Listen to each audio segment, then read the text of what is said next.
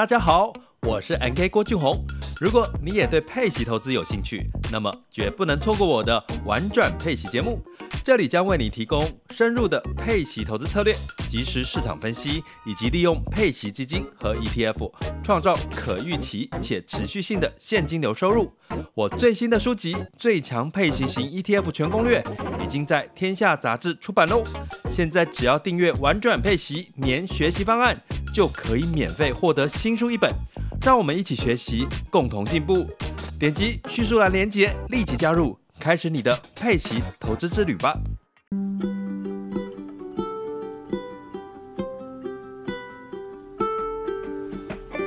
嗨，各位听众，大家好，我是 Dr. Selena，欢迎收听最新的小资变有钱。这个节目是由 Dr. Selina 专为所有的小资主量身规划的一个生活理财节目，希望大家从日常生活的议题当中，呃，学习投资理财，有机会改善经济，然后拥有更美好的人生及未来。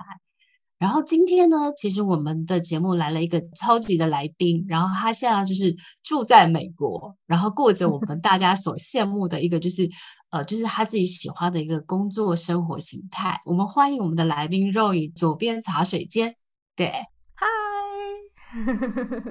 今天呢非常荣幸能够在线上，就是岳阳跟倩玲老师一起来分享。关于就是理想生活设计啊，或者是怎么提升自己经济能力的一些议题，非常感谢你的邀请。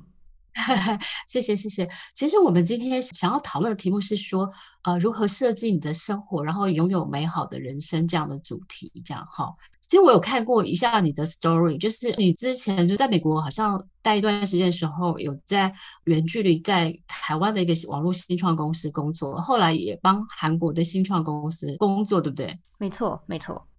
然后后来就是慢慢就开始发展自己品牌，然后就毅然决然就是开始自己当老板的人生吗？嗯，这样说是的确是这样子，是没错的。不过中间也有蛮多蛮有趣的插曲啦。对，我想先问一下哈，就是说，如果什么样的一个契机会想要让你去留在美国生活，就是移民在美国这样子？哦，原因只有一个啊，为了爱。对，就是这样。其实是因为我过去在呃美国有工作跟实习的经验，那那个经验完全是呃跟学校去的。我在台湾的学校，然后我在学校申请到一个奖学金的。呃，补助计划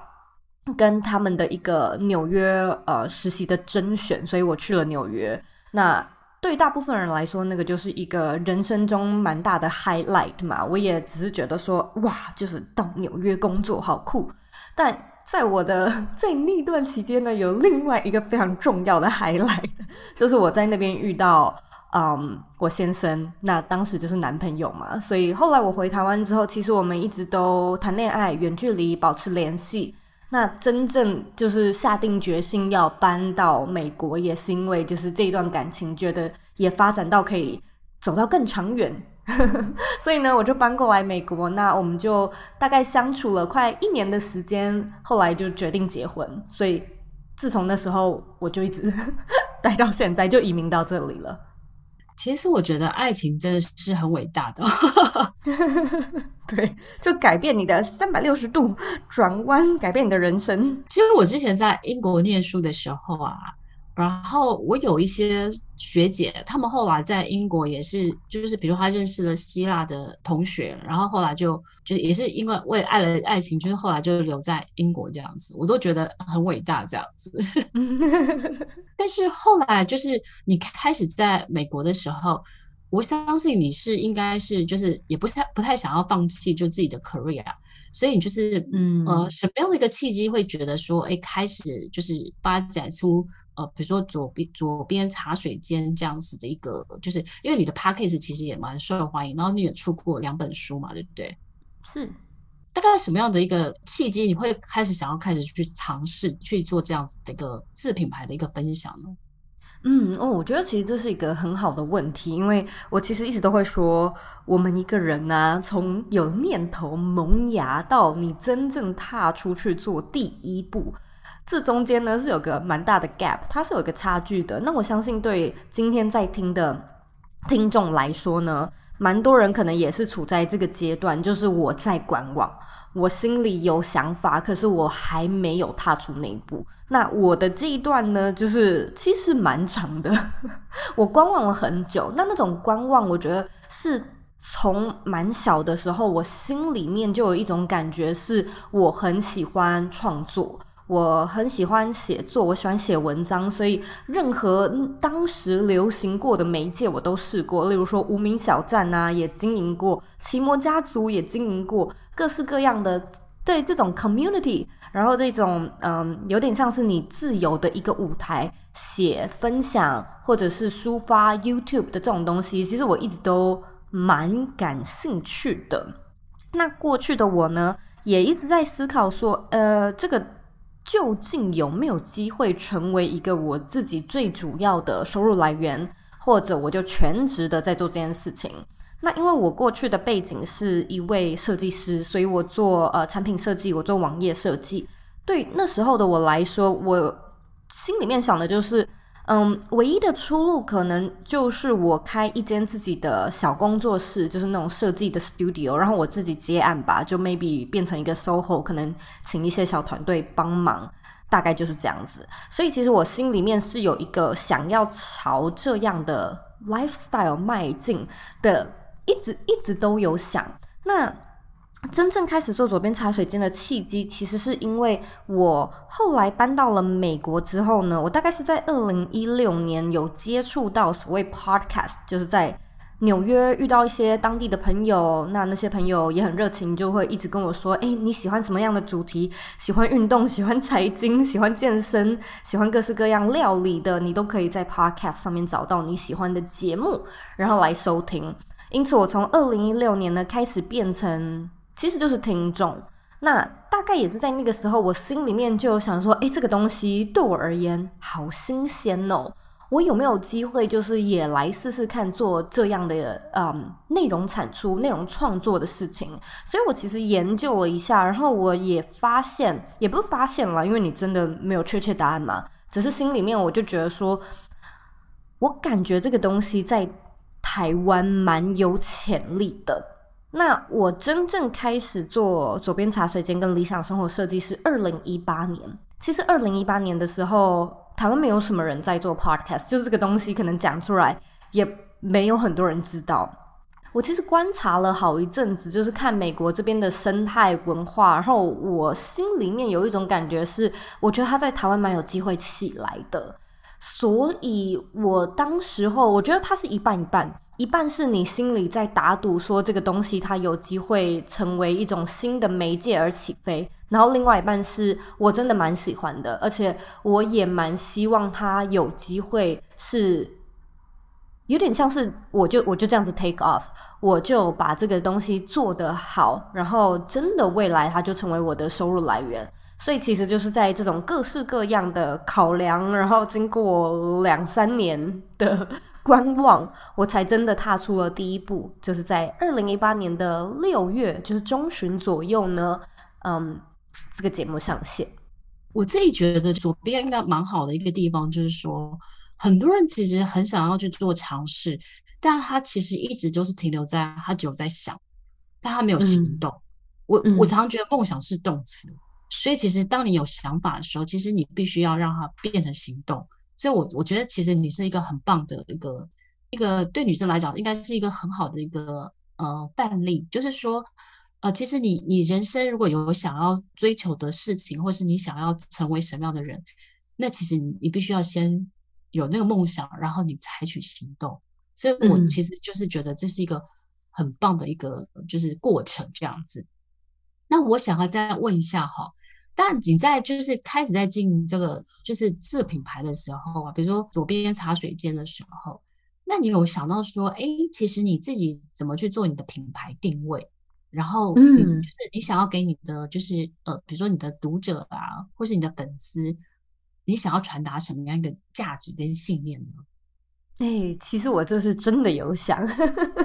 那我觉得蛮有趣的是，我也曾经没想过。那也经历过那一段，是可能我那时候大学，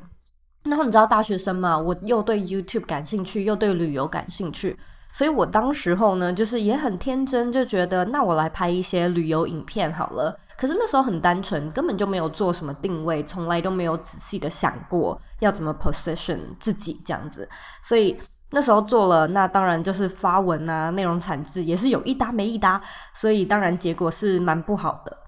所以，嗯，我后来呢，蛮幸运的是，嗯，刚才倩玲老师有提到嘛，我在嗯台湾的一间新创公司工作过，那那间新创公司其实就是旅游的。主题的旅游产业的线上公司，然后应该还在，但他们好像有转型了，好像转去做比较科技业的东西，旅游新科技这种的。那这因为我有另外一个身份，也是在易飞网做策略这样，所以我觉得这几年就是对于旅游这个，其实因为现在全世界解封了，但是我觉得这。两三年对于疫情，对于旅游公司来讲，都是一个很大的考验 哦，真的，的确是。我知道他们可能有想到一些其他转变的策略啦，但是那也是好几年前的事情了。但我觉得蛮嗯蛮宝贵的是，我在那间公司学到蛮多的。那我那时候有一个蛮优秀的主管，其实包含我后来到韩国的那间公司之后，我的主管，我的直系的那种上述主管也很优秀，他们都很。很愿意带，然后很愿意教，所以我在那个时候才算是说真的很扎实的去了解哦，什么是数位行销，什么是呃社群，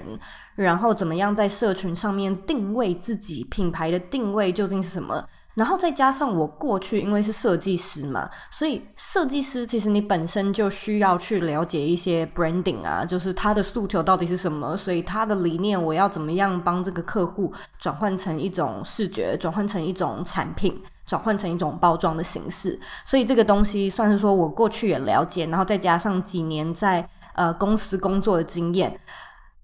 到了后来，我搬到美国之后，我再次脑中有那个念头是想要有自己的个人品牌。其实我第一件做的事情就是，好，我不能再像我大学的时候，就是随便开了一个什么粉专或 YouTube 频道来做旅游内容，那么草率。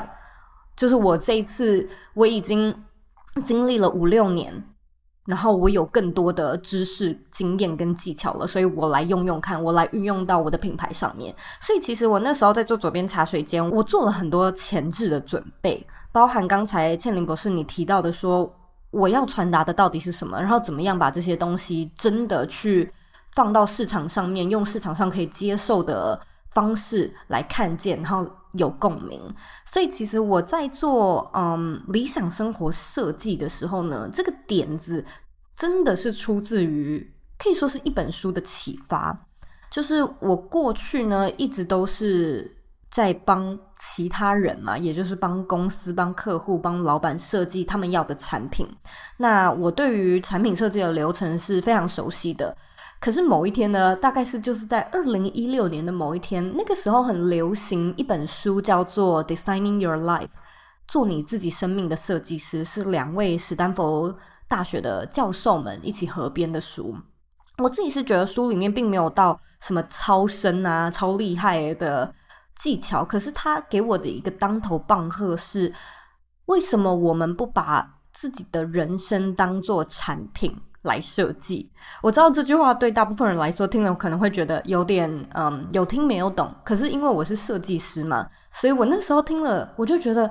诶，对啊，为什么？就是我可以设计出蛮好的产品，可是我怎么从来都没有想过，我也可以设计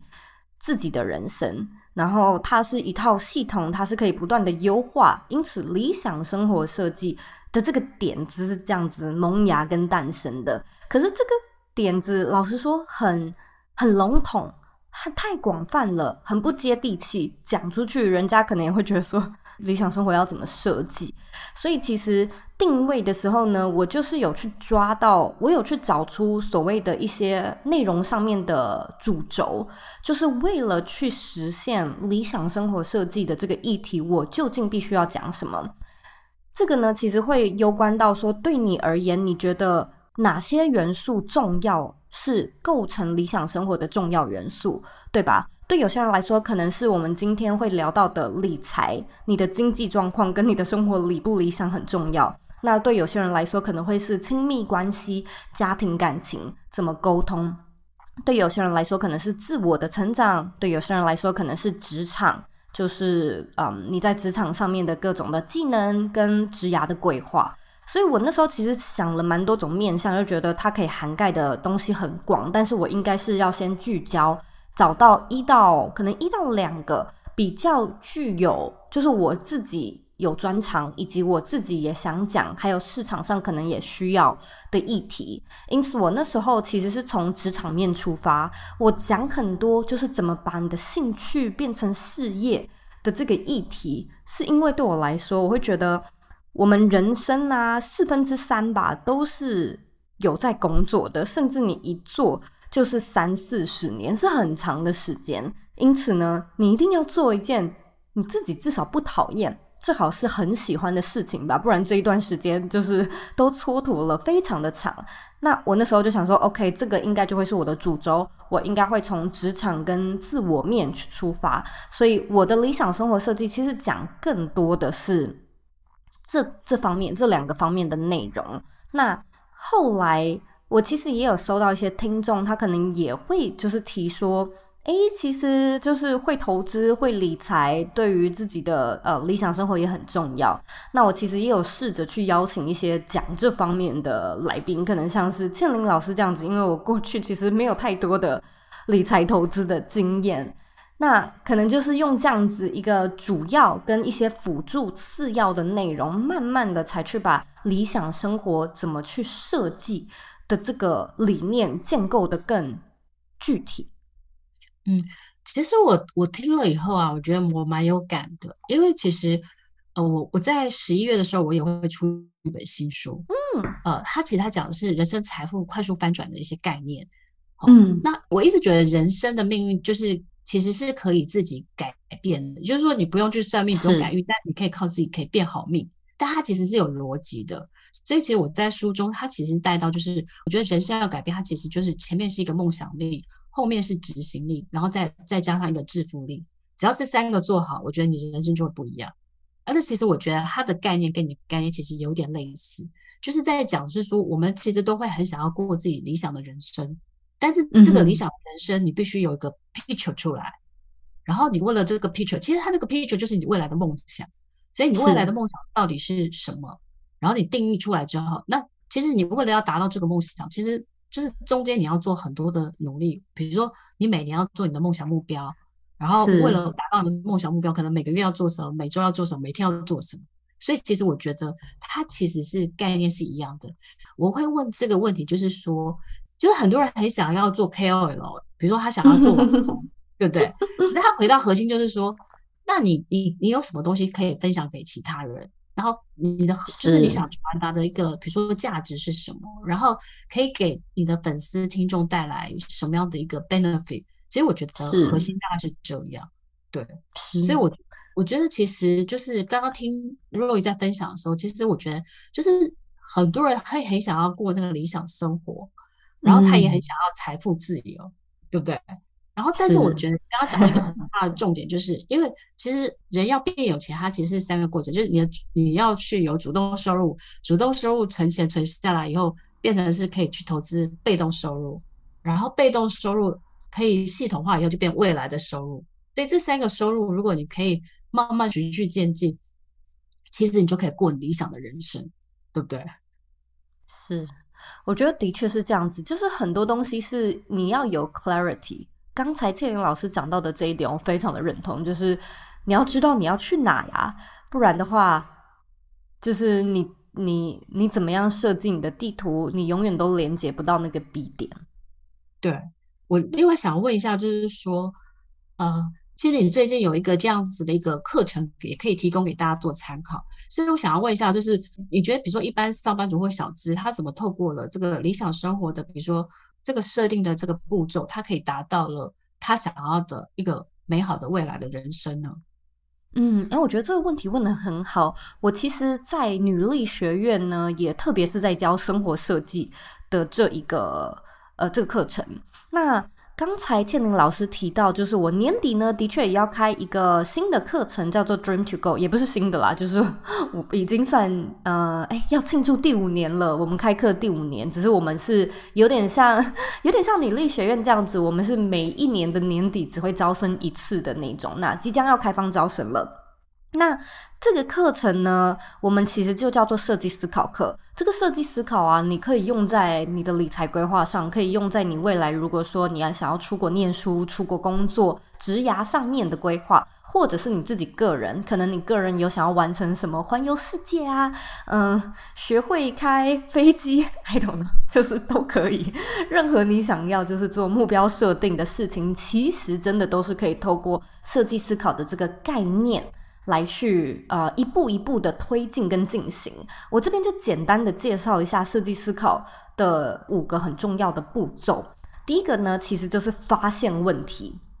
这个我们在英文里面叫做 empathy，就是说你要怎么样对于你的客户有同理心，你要怎么样对自己有同理心，你才能够发现或者你才足够 care。这个是一个议题，这个是一个值得去面对、值得去解决，然后值得花心思去 dig in 的一个元素。所以我其实认为啊，你可以透过这个五个阶段去评估一下你现在大概卡在哪里。如果说呢，你现阶段是那种觉得自己生活没什么目标。然后每天好像都很迷惘，过得汲汲营营，有点随波逐流，不太知道说自己未来啊到底要朝什么样的方向前进。要说目标，要说梦想，好像也都模模糊糊的，感觉呢自己都没有什么动力的话呢，我觉得你就是在这个第一阶段，也就是发现问题，就是你稍微可以感觉到说自己。好像渴望更多，好像你在安逸圈里面，好像你过得很舒适，可是你没有办法很明确的知道，那你未来的期望是什么？所以在发现问题的这个环节，其实我们是有很多的设计思考上面的练习，例如说，其实 其实就是很多方法，我们有什么多层次剖析法呀，或者是抽丝剥茧。各式各样的练习可以让你慢慢的去引导出哦，原来是什么样的东西让我现在可能哪里卡住？是不是我时间使用的方式？是不是我呃目标制定的方式？或者是我在心态层面上面有很多的 block？这是第一个。那第二个阶段呢，我们称之为定义问题。定义问题呢，就是说我其实知道我生活中我很明确的可以点出哪里让我不舒服。例如说，就是我的身体健康，我希望可以减重，我希望可以减肥，我觉得自己没有那么健康，或者就是理财的部分，我真心觉得我有太多的欠债，太多的付款，然后我不晓得要怎么样处理。所以第二个阶段的你呢，是你知道自己哪里需要调整，但是呢，你没有办法说出就是这些东西要怎么开始调整。这是第二个阶段，这是定义问题。所以在定义问题的地方呢，我们其实也会做很多的练习，教你就是怎么样去厘清。因为其实很多人他会遇到的一些问题，可能会像是说，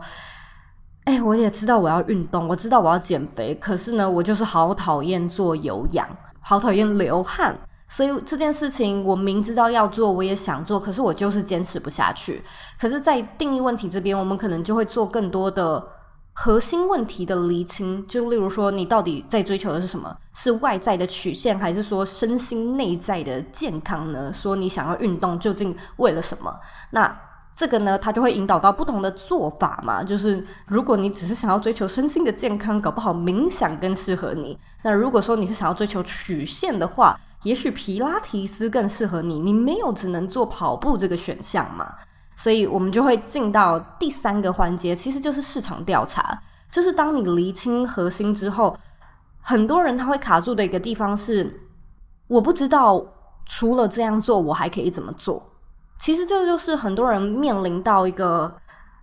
应该说，我觉得大部分的人，绝大部分的人都是卡在市场调查这一关。我不知道还可以怎么做。其实市场调查它真的是需要做很多很多功课，它也是我觉得在嗯设计思考里面最困难的一个环节，因为你必须要大量的查资料，你必须要研读很多东西，做案例分析，做 case study，你才可以知道说哇，原来有这么多我没有想过的方式。那这些东西它就会 require 到更多的软硬技能。例如说，如果你会英文或者你会其他的国外语言，那你得到的资讯或你可以查到的资料，可以吸收的内容。也许就更多，比其他其他人还多，或者呢，你会你有什么样的专业技能，在这个时候，或者你认识很多人，你广结人脉，你在这个时候可以用到的所谓人脉资源、知识资源。那如果说你有很多时间，你有一些本金，可以请人帮你去做一些事情。其实呢，所有的资源都大部分呢是会落在我们这个市场调查的环节。那再来，我们就会进到第四个，其实就是嗯。我们叫做 prototype，就是制作模型。那在这个环节呢，我们其实就是会针对你在市场调查的这个里面找到的各式各样的资料呢去做筛选，然后筛选完了之后删掉那些不需要的，找到那些对你有用的。那怎么样把这个对你有用的制定成你的呃，其实就是实际上面的计划。就像是刚才倩玲老师也有提到的，可能是你一年的计划，怎么样 break down 成季。怎么样 break down 成月，然后从月计划变成周目标，周目标变成每周的 to do list，其实就是在这个呃制作模型这个环节在做的事情。那我们就进到第五个，其实就是测试嘛，就是我们真的 apply 到你的日常 day to day 里面，我们试着做做看，试着你如果有写到说从早上运动改成晚上运动，类似像这样子，那我们就试着做做看。如果呢，你从原本只参加一个月参加一个读书会，变成参加两个读书会，那我们就是 OK，在测试执行的阶段，也实际的去测试看看。所以你在测试的时候，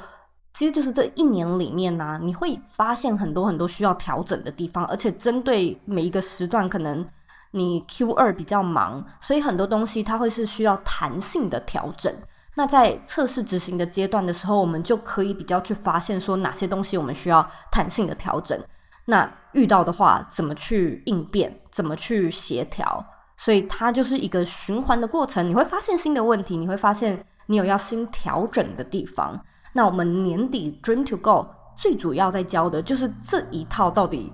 究竟要怎么样使用？那看你是想要用在哪边。提升自己的理财能力也好，嗯，做自己的个人品牌也都好，它就只是一种，我会觉得是思考工具，跟嗯，可以说是一个概念吧，一种学科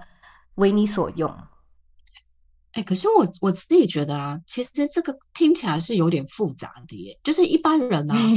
他他需要学学这些步骤。我的意思是说，怎么样的人会需要学这个东西？因为像我自己觉得，就是普罗大众的人啊。他的人生大概有一些固定的轨道了，比如说他做什么工作，嗯、或是呃他跟谁结婚，然后或是他未来有，比如说他想环游世界，或是他想要呃，比如说我们举一个例子啊，比如说大部分人都很希望可以买房子，然后可以比如说可以在五十岁的时候就财务自由，然后可能六十岁的时候可以去环游世界，比如说四五十国，我举例好了，所以他是不是大部分人其实他对他的人生的一些蓝图了？然后他可能只是想说，他想要个 better life，或是他不想要只只有靠死薪水，所以他可能去、嗯、去学习投资理财，或是他去做斜杠，或是他去做团妈。等于是说，他可能他有他的固定的一个主动的收入，然后他可能会想要去增加一些，比如说呃其他的一些呃就是被动收入啊，或是其他的，比如说经营品牌、自自自媒体的。就是相关的这样收入的来源，我比较好奇的是说，你这一套的这 Dream to Go 的这个课程的设计，是适合什么样的人，他可以来学习这套的设计思考的一个系统这样子？嗯，哎、其实这是一个很棒的问题。那虽然我是 bias，可是呢，我真的必须要说，我觉得这套系统啊，真的不分年纪。哎，如果说你有学习的心，你今年已经哦，我真的是有六十几岁的学生，嗯，可能都是阿公等级的。我我自己也很意外，哇，超级厉害的。那就是我也有年纪很轻的学生。其实这些人的共通点呢，就是他们都抱持着一个。想要更主动、更积极，而且更有效的去达成目标，还有推进目标的初衷来加入这套课程的。因此呢，我认为啊，就是说你真的加入课程的人，你通常啦。通常我大我觉得大部分学生都是已经度过发现问题的这一关了。那当然，我们还是有发现问题的这个环节，是因为也是有可能三四成的学生，他是我就觉得我对我的自己现在的生活不满意，可是我不知道可以怎么开始，我没有方向，没有目标，所以发现问题的这个环节，呃，绝大部分是在处理怎么样去觉察跟找到目标的这件事情，可是。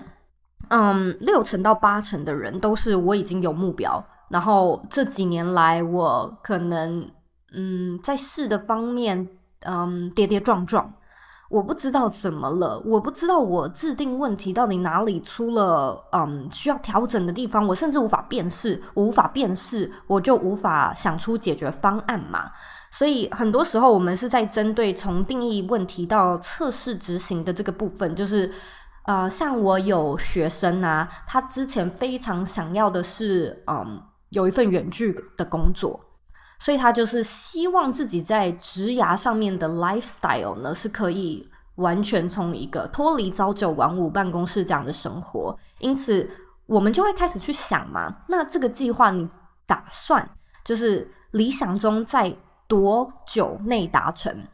因为这个就会攸关到说你的所谓的计划的强度跟密度嘛，你想要越快达成，强度跟密度自然就要越高。如果你觉得两年可以慢慢准备，你自己比较舒服，因为你还有其他的业余的兴趣想要做，那也可以。所以我们就是要先去做这样的一个判断，那这个就会包含到资源盘点嘛。就是说，我今天到对啊，我说我想要半年内越快当然是越好，还可是还是要是定一年呢，还是要两年呢？其实大部分的人是不会知道的。所以我们这边做的资源盘点，就是说，那你现在的身份啊，你现在的生活，例如说你财务上面的状况，你有多少的现金，呃，可以流动的现金是可以投资在这件事情上面。如果你要学新技能，如果你要参加什么活动，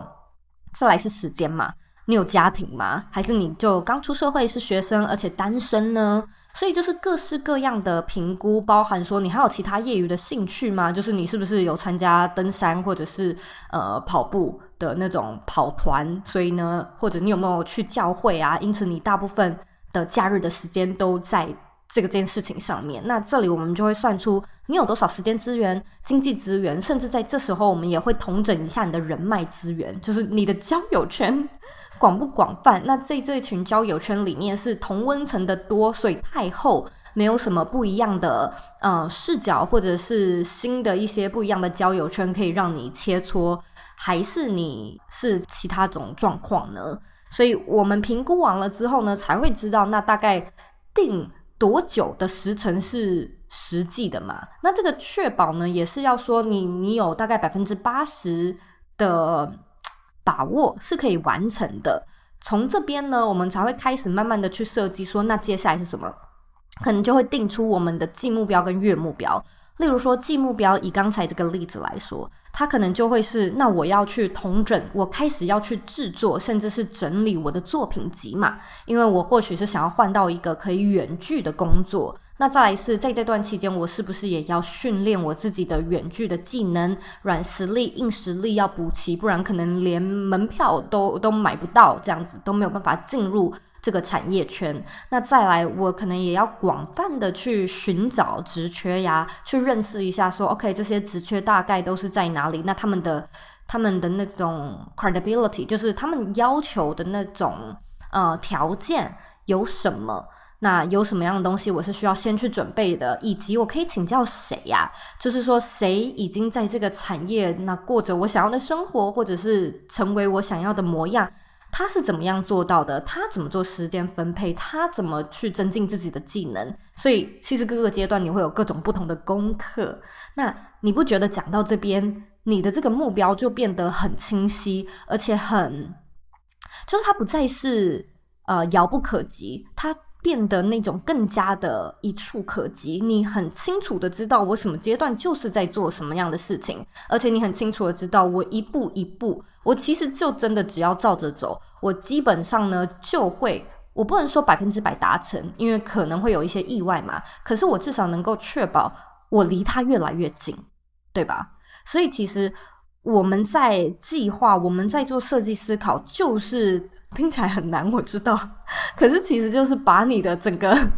目标做梳理，希望呢都可以帮助你朝你想要的那件事情，无论是什么，越来越近。嗯，我想听众大概都对设计思考有一个简单的一个了解了。那我相信就是说，诶，如果说他们对这个就是你这个课程有兴趣的话，他应该可以去呃你的网站去查询详细的内容吧，嗯、对不对？对，而且这里有一个消息，不好意思，我想要在这边小小的工商一下，就是我们为了做这个课程的招生，其实我们是有举办免费的啊、直播工作坊，所以时间的话是十一月一号跟十一月十二号。一个是晚上，一个是早上，就这两场的直播工作坊，我们就是在那个直播里面呢，会去教你说怎么样去设计一个达成率至少高达八成的新年计划。所以，希望如果说你有兴趣的话，可以带着一件你在二零二三最想要达成的事情，然后带着这个。想法，带着这个目标来参加我们的免费直播工作坊。如果说你感兴趣的话，或想要看到更详细的资料跟介绍呢，我们这一集的节目 show note 里面也会有相关的资料、相关的连接。嗯，就是就是说，我相信其实呃，如果说你对你的人生就是想要去更学习，呃，更有就是。不同的思考能力，然后去呃设计你的美好的人生的话，我相信肉语这个课程应该是可以协助你去有一个比较完整的一个思考的一个架构这样子。那这个他刚刚讲的这个就是呃免费的直播课程的链接，我们放在我们的那个节目的那个内容介绍里面，这样大家就可以去参考。那最后我想要再问一下 Roy 啊，就是说，因为你其实你应该是很会给自己设定目标。然后达成率很高的，就是像是你有曾经提过说三十岁前买房子，三十五岁财务自由。那现在你应该已经达到第一个就是在美国买房子的目标。所以我想要问一下，就是说，若雨对财富自由的定义是什么？然后以及就是说，你怎么去呃，就达到你财富自由的这个计划跟目标？嗯，因为我觉得这真的是一个大哉问呢，因为每一个人对财富自由的定义都不太一样嘛。那对我而言，我其实觉得财富自由它是一种你可以不再为了明天，不再为了未来而担心、而牺牲、而妥协现在的一个状态。那这个状态呢，其实有两个层面。第一个层面是心灵面嘛，心灵面就是说，诶，如果我这个人很正念呐、啊，然后我随时随地就是我有很高超的冥想技巧，然后我随时随地呢都觉得很知足，我很随遇而安，所以我从来呢。都不为未来而担忧，我的我我整个人就是很 zen 的这一种，那你至少就达成心灵层面上的自由了嘛？就是财富，所谓的财富，其实我个人也认为不是只有金钱嘛，你的身体健康啊，你是不是身边有爱的人，你是不是在做你有成就感的事情，你在做的事情能不能够对社会有贡献？其实这都是让一个人富裕，让一个人有财富的。对我来说的定义嘛，所以心灵层面的话是说，你能不能够知道自己，呃，其实此时此刻真的在过的是很美好的生活，然后活在当下，能够达到这一点，我觉得在心灵层面上面你就富足，你就自由了。可是它还有另外一个层面，那当然就是比较世俗面嘛，就是我们的现实面。在现实面上面呢，你能不能够真的是？哎，不用去担心说，那我如果不工作，我未来是不是吃得够，可以住得好？如果我有意外，房子出了什么问题，身体出了什么问题，那家人出了什么问题，我是不是不用再去做这方面的担忧？所以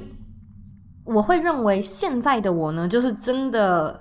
很努力的在朝这个现实面去填充，或者是去补足自己的技能。当然，心灵面也是啦。只是我觉得在这两者之间，我算是说心灵面目前掌握的比较好。那现实面当然有很多还需要努力的地方。不过，这的确就是我对于财务自由的定义。不过你很年轻，所以没有关系。我我自己觉得哈，这个其实是我这几年一直在思考的，就是。嗯你知道我在二零一七到一九年的时候，其实我就是我就给人生放了一个长假，我就去旅行，去环游世界。嗯，然后我在冰岛的时候看到那个极光的时候，那个 moment 我觉得我很幸福。嗯，所以我我一直觉得，其实财富自由的很大的定义就是，它其实它其实是你可以过你想要过的人生，然后不会为钱烦恼。对，但是我我自己觉得，就是它其实是有一些过程，所以我常常开玩笑跟我老板讲，就是我跟我们董事长讲说，我觉得我有时候开玩笑跟他说，我觉得他穷的只剩下钱而已，因为他大部分时间都在工作工作，嗯、然后他也没有去旅行，然后就是每天都应酬到很晚这样子，嗯、所以我我就觉得是，其实财富自由应该是平衡，但是是幸福健康的人生，我觉得其实就是。那是我自己觉得啦，嗯，我其实也超认同的，对，嗯，而且我我其实认为，就像你刚才说的那个董事长的案例啊，有很多人他是真的不用担心钱了，就是现实面他 all set，可是他心灵层面有缺乏，就是他永远都觉得不够，永远都觉得我要再更努力，或者他嗯，可能就是 被金钱绑架，所以他的生活很奢侈，越过越奢侈，其实真的已经够了，但是。都就对他来说都不够，所以我觉得两个层面都很重要。那这个真的是 ideally 希望能够去打造出你自己过得开心，然后甚至是可以被喜欢的事物围绕的生活。这个真的是我对理想生活还有财富自由的定义。嗯，所以我觉得其实人生呢、其实是要你自己去设计，而且是你去梦想的。就是说我其实比较有感触的是。我我自己在英国念书的时候，我那时候跟我同学说我我有人生有几个未来的六个梦想。后来我在前几年的时候，我去看英国同学会的时候，嗯、我同学跟我说：“Selina，你每个梦想都实现了。”然后我才惊觉说：“哎，真的耶！”比如说我那时候说：“呃，我想要就是呃，我想要念博士，然后我想要出书，嗯、我想在偏乡学校设奖奖学金，我想要环游世界，呃，六十国。”然后呢，嗯、我想要在二零二零年就是从职场上退下来，然后过自己想要过的人生。他每个环节，他每个时间点都 meet，然后所以我才觉得说，你的人生其实是你自己定义的，然后你的人生是自己可以设计的，是也是可以就是去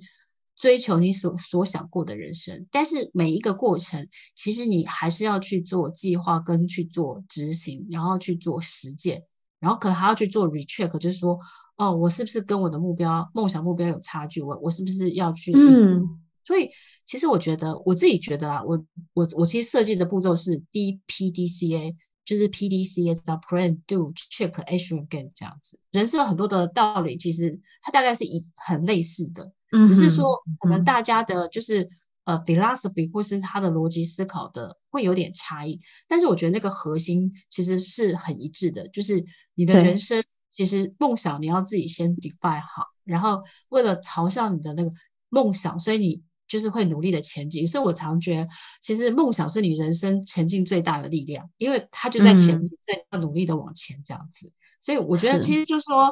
呃，也非常的鼓励，就是呃，听众如果说呃，大家想要对于怎么去设计呃理想生活有有兴趣的话，就可以看我们的这个就是 Roy 的这个呃课程，然后。呃，直播的免费直播课程的资资讯，我们就放在我们的节目的那个内容介绍当中，所以大家都可以去查看这样子。